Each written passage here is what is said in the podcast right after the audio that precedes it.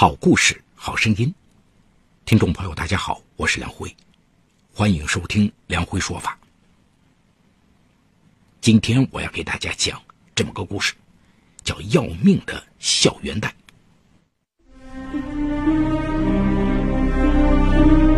法治故事耐人寻味，梁辉讲述不容错过。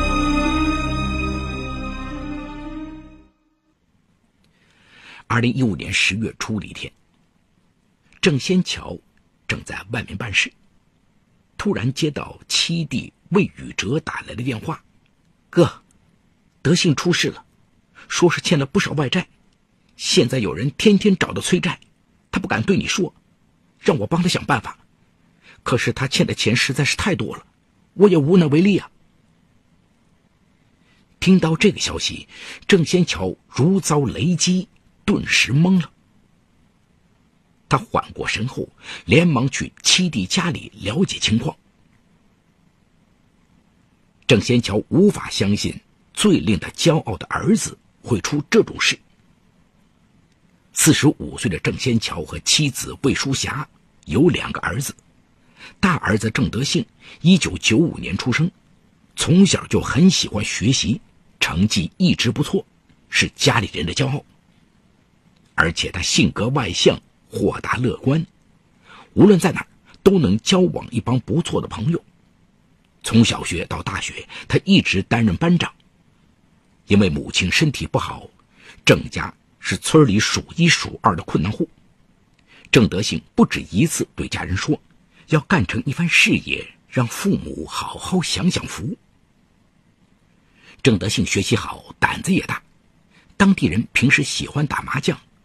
耳濡目染下，郑德兴在十三四岁就学会了打麻将，而且精于算计，牌技不错。偶尔和大人玩也是赢多输少。郑先巧经常为此训斥儿子，说他不务正业。妻子却不以为然，说：“孩子又不是经常玩，你管的也太多了。”夫妻俩争执不出结果来，最后对郑德兴听之任之。所幸啊，郑德兴在上高中后，因为学习时间太紧张，便没有再打麻将。二零一四年六月七号，郑德兴参加了高考，他发挥很一般，只考了四百八十一分，比平时成绩差了不少。郑德兴并不满意，尽管如此，他也是家里面第一个大学生，家人都非常高兴。在填报志愿时，郑德兴报考了河南牧业经济学院。他对家人说，自己学成之后要回家乡办一个大的养猪场，做一个像刘永好那样的企业家。开始大学生涯后，郑德兴经常给父亲打电话，而且都是好消息，比如通过竞选当上了班长，进入了校学生会。转眼。到了二零一五年暑假，郑德兴对家人说：“要利用暑假期间在郑州打工，就不回去了。”对于儿子的决定，郑先桥觉得很欣慰。没过几天，儿子给他打电话说交往了一个女朋友，和他是同班同学，并把女朋友的照片发给了他。从照片中可以看出，这个女孩身材高挑，十分秀气。郑先桥心里非常高兴，他更是起早贪黑干活，想为孩子多积攒点钱，将来给儿子风风光光的办一场婚礼。然而到了国庆节，郑德兴回到家里，说准备休息几天，再返回郑州上学。郑先桥发现儿子情绪低落，经常心神不定，甚至唉声叹气。郑先巧隐隐感觉儿子有些不对头，他想儿子可能在学校和别人打架了，或是和女朋友闹了矛盾。但他万没想到，儿子居然是欠了巨债。郑先桥来到七弟家里，见到了儿子。一开始，郑德信还支支吾吾，说自己会想办法补上赌债。可在郑先桥的一再追问下，他终于说出了事情的来龙去脉。原来，郑德兴很喜欢踢足球，一直是河南建业队的球迷。在2015年1月亚洲杯时，他无意中接触了足彩，下载了各种足彩 APP。最开始啊，是抱着玩的想法，每次只投两元。连赢多天之后，郑德兴觉得赢钱太容易了，开始越投越多。没想到一下子中了七千多。郑德兴兴奋的给自己换了苹果手机，还请同学吃饭，很快就把奖金花了个精光。尝到甜头的郑德兴感觉自己找到了生财之道，一发不可收拾。每个月的生活费和打工挣来的钱，全被他拿去买彩票。不出意外的，郑德兴。输得身无分文。这时，他想到了贷款，想把输掉的钱都赢回来。就这样，窟窿是越来越大，最后欠下十二万元的贷款。十二万，郑先桥差点晕倒在地呀！这么多钱，自己一个农民到哪儿去弄呢？可是这些钱又不能不还啊！当下，郑先桥和七弟商量，说家里有五万元积蓄，问他能否再想想办法凑上剩余的钱。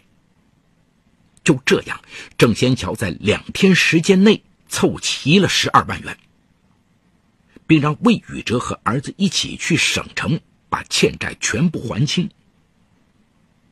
看到父亲在短短的两天时间里脸瘦了一圈，郑德兴很内疚。他痛哭流涕，保证今后一定痛改前非，好好读书，尽早回报家庭。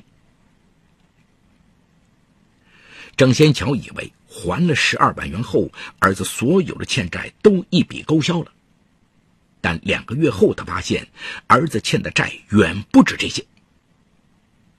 二零一五年十二月五号上午，郑先桥正在工地上干活，手机突然响了。对方态度强硬地说：“你是郑德新的父亲吧？我是某银行的工作人员。你儿子欠我们一万元，如果三天之内不还上，我们将采取法律措施。”郑先桥非常生气地说：“我儿子欠的钱早还清了，你是不是打错了？再说又不是我借的钱，凭啥找我要？”不料对方却说：“这个和我们没关系。”我们只知道你是郑德新的父亲，如果你不想因此影响儿子的前途，还是尽快还钱吧。郑天桥气得血直冲脑门，他咆哮道：“照你这样说，我儿子杀人了也要我偿命吗？”说完，气冲冲的挂断了电话。第二天，郑先桥又接到两个电话，都是以银行名义打来的，说儿子欠了他们不少钱。让他替儿子还债。郑先桥有点绝望了，每次电话响起都头皮发麻，浑身颤抖。外地的电话一个也不敢接，电话不接，却能收到不少短信，内容大同小异：“你儿子欠我们银行信用平台某某元，如果不按时还款，我们将以诈骗罪追究刑事责任。你儿子有可能。”被判刑或者拘役。看到这些，郑先桥不由得心惊肉跳。他给儿子打电话，想问问情况，却一直打不通。难道儿子又闯祸了吗？郑先桥决定去一趟儿子所在的大学，了解情况。十二月九日，郑先桥来到学校，儿子的班主任告诉他，郑德兴请了假，不知去向。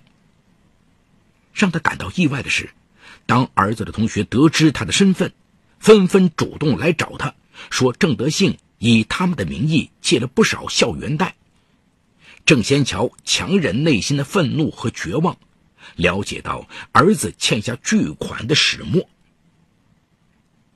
儿子居然欠了这么多债，而且还牵扯到如此多的同学，郑先桥几乎要崩溃。他决心一定要找到儿子，问个明白。这里有情与法的冲突，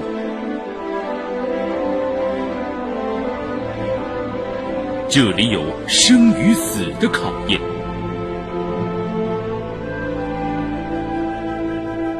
这里有爱与恨的交织。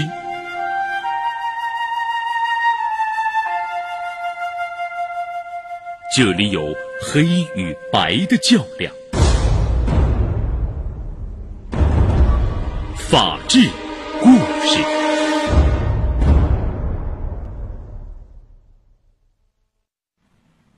第三天晚上，经过多方打听，他终于在郑州北环一个名叫刘庄的城中村找到了儿子。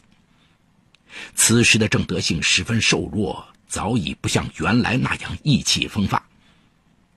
郑先桥质问儿子：“你到底欠别人多少钱？”儿子不敢抬头看他，说：“我也记不太清了，大概有五六十万吧。其中很大部分都是利滚利滚出来的。”最后，郑德兴跪倒在地，哭着对父亲说：“爸，我感觉自己已经失控。”就是有几千万，我也可能输进去。你以后别管我了，我自己想办法。但再也不会去赌了。听了儿子的话，郑先桥顿时一屁股坐在地上。他沉默好久，有气无力说：“六十万，你就是把我卖了也还不上啊！你走吧，以后我没你这个儿子了。”也许父亲的态度早在意料之中，郑德兴起来转身离去。郑先桥忍不住泪如雨下，他也心疼儿子呀，可儿子欠这么多债，自己又能怎么办呢？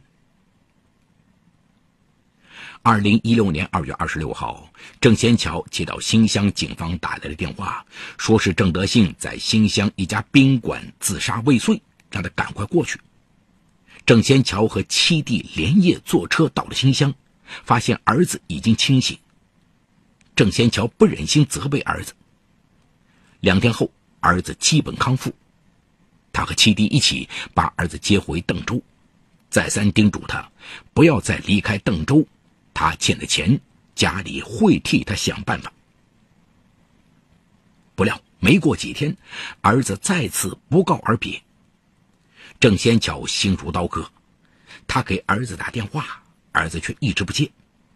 他去找魏宇哲，魏宇哲也不住的叹气，说：“哥，咱们现在也不知道去哪儿找他呀。他已经经历过生死，应该能够看得开吧？”郑先桥连连点头。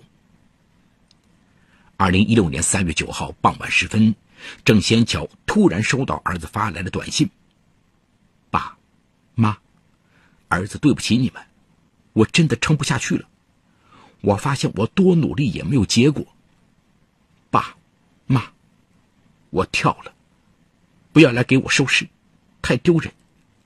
来世做牛做马报答你们。郑先桥懵了，他连忙给儿子打电话。电话接通后，儿子告诉他，自己喝了不少酒，嘴里反复念叨：“不行了。”不行了，爸，你和妈妈多保重。说完就挂断了电话。郑先桥顿时面如死灰，瘫坐在地上，脑子里一片空白。又过了一个多小时，手机响了，是青岛的号码。对方说：“你好，你是郑先桥吗？我是青岛市复兴路派出所的民警，你儿子。”在我们这边出事你要赶快过来一趟。郑先桥顿时晕厥在地，醒过来后，嘴里不停的喃喃自语：“我的儿子没了，我的儿子没了。”第二天，郑先桥和七弟坐车来到青岛，在复兴路附近的一家医院的太平间里见到了儿子的遗体。警方根据郑德信的车票等遗物。推断郑德信坐车从南阳到烟台到青岛，因为卖肾没有成功，在走投无路之下结束了自己短暂的人生。二十一岁大学生不堪重债跳楼自杀，究竟谁应该为此负责任呢？是校园贷吗？对学生贷款审核不严，利用了郑德兴不够成熟的金钱观和不够理性的消费观念，变相获取高额利息，助长了郑德兴贪婪和侥幸心理后，又沉痛的打击了他。是郑德兴的父母吗？只看重学习成绩，忽视了对郑德兴的财商教育，以致在他面对金钱的诱惑时意志薄弱，在儿子无力偿还巨额负债时。缺乏爱意和理解的表达，让孩子感受不到来自家庭的温暖，也没有尽到一个家长应尽的责任，彻底将儿子从无底洞中挽救回来。又或者，最大的问题来自于郑德兴自己，一个自信开朗、前途无量的大学生，沉迷赌球，家境贫寒，却将赌赢的钱拿来恣意挥霍。读书之后，打着同学的名义四处借款，企图东山再起，却看不清，一旦虚荣心和贪婪不甘在心底生长，他就已经踏上了一条疯狂的不归路。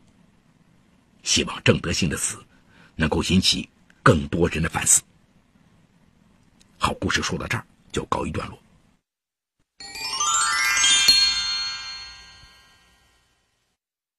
平心而论，郑德兴个人生命的结束是他自我选择的结果。但是，上述三方的问题共同推动了自杀事件的发生。首先来看郑德兴的父母，他们忽视了对儿子的财商教育。在郑德兴小时候沾染上打麻将、赌博恶习的时候，一直没有纠正。在上大学后，郑德兴因为买足彩欠款十二万元的时候。父亲郑先桥拿出积蓄，想办法凑足了钱还清了欠款，但是没有及时教育儿子学会理性消费，培养信用意识，了解相关法律常识。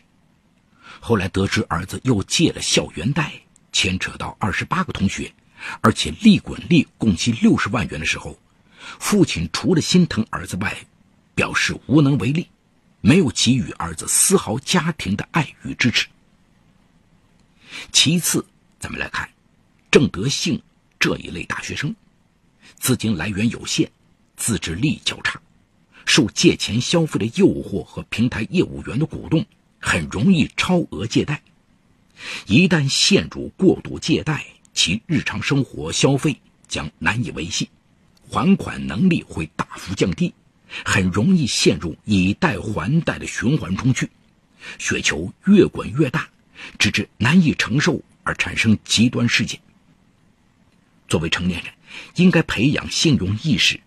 如果确实有资金需求，务必要警惕一些借贷门槛非常低的校园贷平台，并且签订合同时需仔细阅读借款合同，明晰具体违约责任以及还款具体条款，谨防上当受骗。最后，咱们来看校园贷。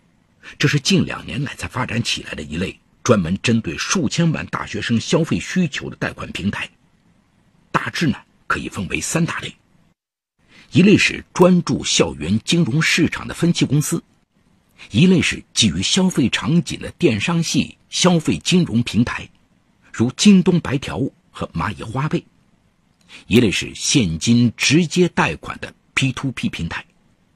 但是，一些没有金融牌照的公司或网络平台，本身没有从事贷款业务的资格。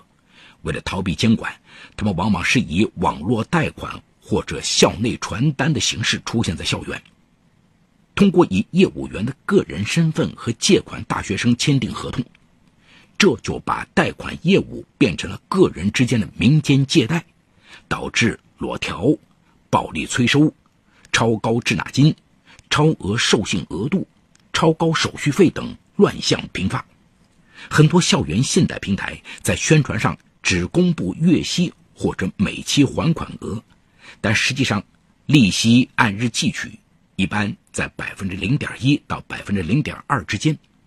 年化利率高达百分之七十以上，不仅涉嫌高利贷，还会收取高额的逾期费用。而在催收贷款时，则会采取发短信、打电话联系父母、发送律师函、去学校找学生、在学校公共场合贴学生欠款的大字报等高压措施，甚至会选择外包至专门的催收机构，手段极端，难以控制。此外，为了抢占市场份额，很多校园信贷平台的线下代理队伍会帮助资质明显不足的借款人伪造信息，以获取更高的额度；伪装学生的父母接受平台的电话问询，甚至对于冒用他人信息办理贷款的情况也睁只眼闭只眼。平台的风控措施基本形同虚设，进一步促生了风险。针对上述乱象，政府已经着手加强监管，打击不法平台。二零一五年末，银监会下发《网络借贷信息中介机构业务活动管理暂行办法》征求意见稿，面向社会征求意见。二零一六年八月底，银监会表示，对校园网贷拟采取停、转、整、教、引五字整治方针。广州、深圳、重庆等地也相继出台地方治理整顿政策，包括不得放松对借款学生的资质审核业务，不得以任何形式隐瞒贷款学生应支的费用和风险，不得向未成年或限制民事行为能力的学生提供借贷撮合服务等八项负面清单。客观来看，校园贷本身并不是洪水猛兽。未来的重点应该是如何让校园贷变得合规。合规的校园贷应该有严格的额度限制，有真实的消费场景。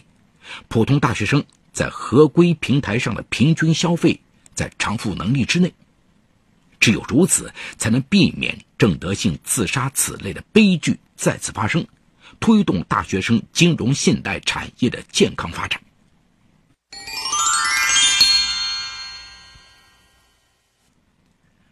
好，感谢静安区人民检察院为本次节目提供了帮助。本次节目编辑主持梁辉，后期制作王文琪，监制赵杰、张建红。感谢您的收听，我们明天再见。